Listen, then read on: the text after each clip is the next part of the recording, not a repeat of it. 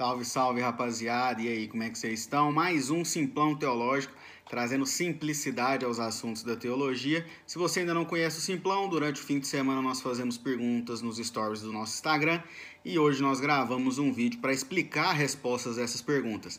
Essa semana, as três perguntas que nós fizemos eram em relação à Santa Ceia. Então, a primeira pergunta era: qual a interpretação correta sobre a Santa Ceia?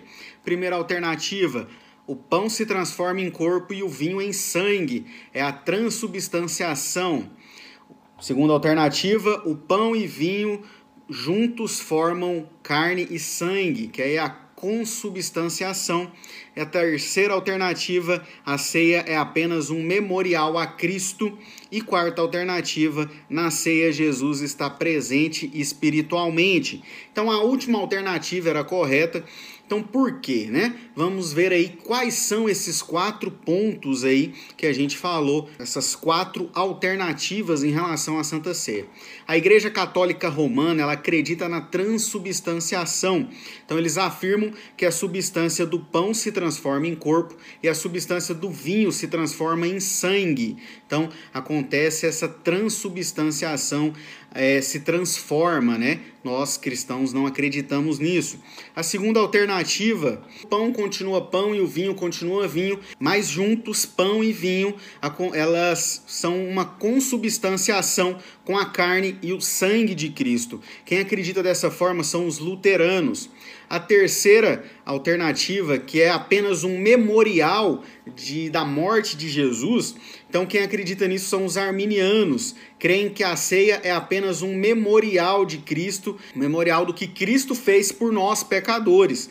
Porém, nós que dizemos ser calvinistas, né? Buscamos estar mais alinhados com a palavra de Deus. Nós então acreditamos que Jesus se faz presente espiritualmente. Não acontece a transubstanciação, nem acontece a consubstanciação e não é apenas um memorial, porque Jesus está presente quando acontece a Santa Ceia. Então nós acreditamos dessa forma. Então por isso essa era a alternativa correta. A segunda pergunta então era 1 Coríntios 11 11, 28 diz que você deve examinar a si mesmo e então participar da ceia.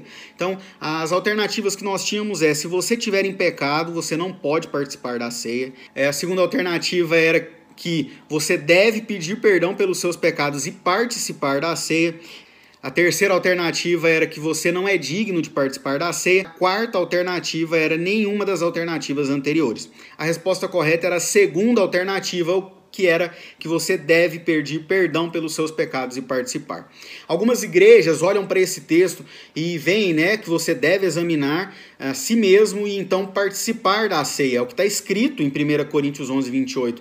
E algumas igrejas interpretam esse texto de uma forma que se você tiver em pecado, você não pode participar da ceia. E isso é um erro gigantesco, porque o texto não diz isso. Isso é uma interpretação dos homens acerca desse texto, mas o texto diz claramente que você deve examinar a si mesmo. O que, que é isso? Parar um pouco antes de participar da ceia, fazer uma reflexão da sua vida, pedir perdão pelos seus pecados e então participar da ceia. Então, essa é a alternativa correta. Se você participa de uma igreja que proíbe porque você está em pecado, é, analise bem então essa igreja, porque Todos nós pecamos, todos nós pecamos todos os dias. Não existe ninguém santo que não peca nenhum momento. Nós, só de pensar dessa forma, nós estaríamos agindo com hipocrisia, achando que nós não pecamos, porque nós pecamos todos os dias e não há um justo sequer, é o que diz lá em Romanos, beleza? Terceira e última pergunta, segundo 1 Coríntios 11, 26. Qual o objetivo da ceia? Primeira alternativa, nenhum. Segunda alternativa, mostrar para os não crentes que, que a gente tem um ritual mensal. Terceira alternativa, anunciar a morte e ressurreição de Jesus. Quarta alternativa, dar o dízimo e depois participar da ceia. Algumas pessoas responderam errado, algumas pessoas acharam que era a última alternativa, né? Que se só podia participar da ceia se você desse o dízimo. Dízimo e ceia são ordenanças totalmente diferentes, uma não interfere na outra. Então a resposta correta era a terceira alternativa, anunciar a morte e ressurreição de Jesus. Lá em 1 Coríntios 11, 26, vai dizer que nós devemos anunciar todas as vezes, todas as vezes que nós nos reunirmos para participar da ceia, nós precisamos anunciar que Jesus está voltando e que Jesus morreu e ressuscitou pelos nossos pecados. Então, um dos objetivos centrais da ceia é esse. Tem o objetivo do juízo, então, aquele que bebe a ceia indignamente está acarretando juízo contra si. Então, por isso a importância de quem é, participa da ceia, seja batizado e já tenha feito a sua pública profissão de fé.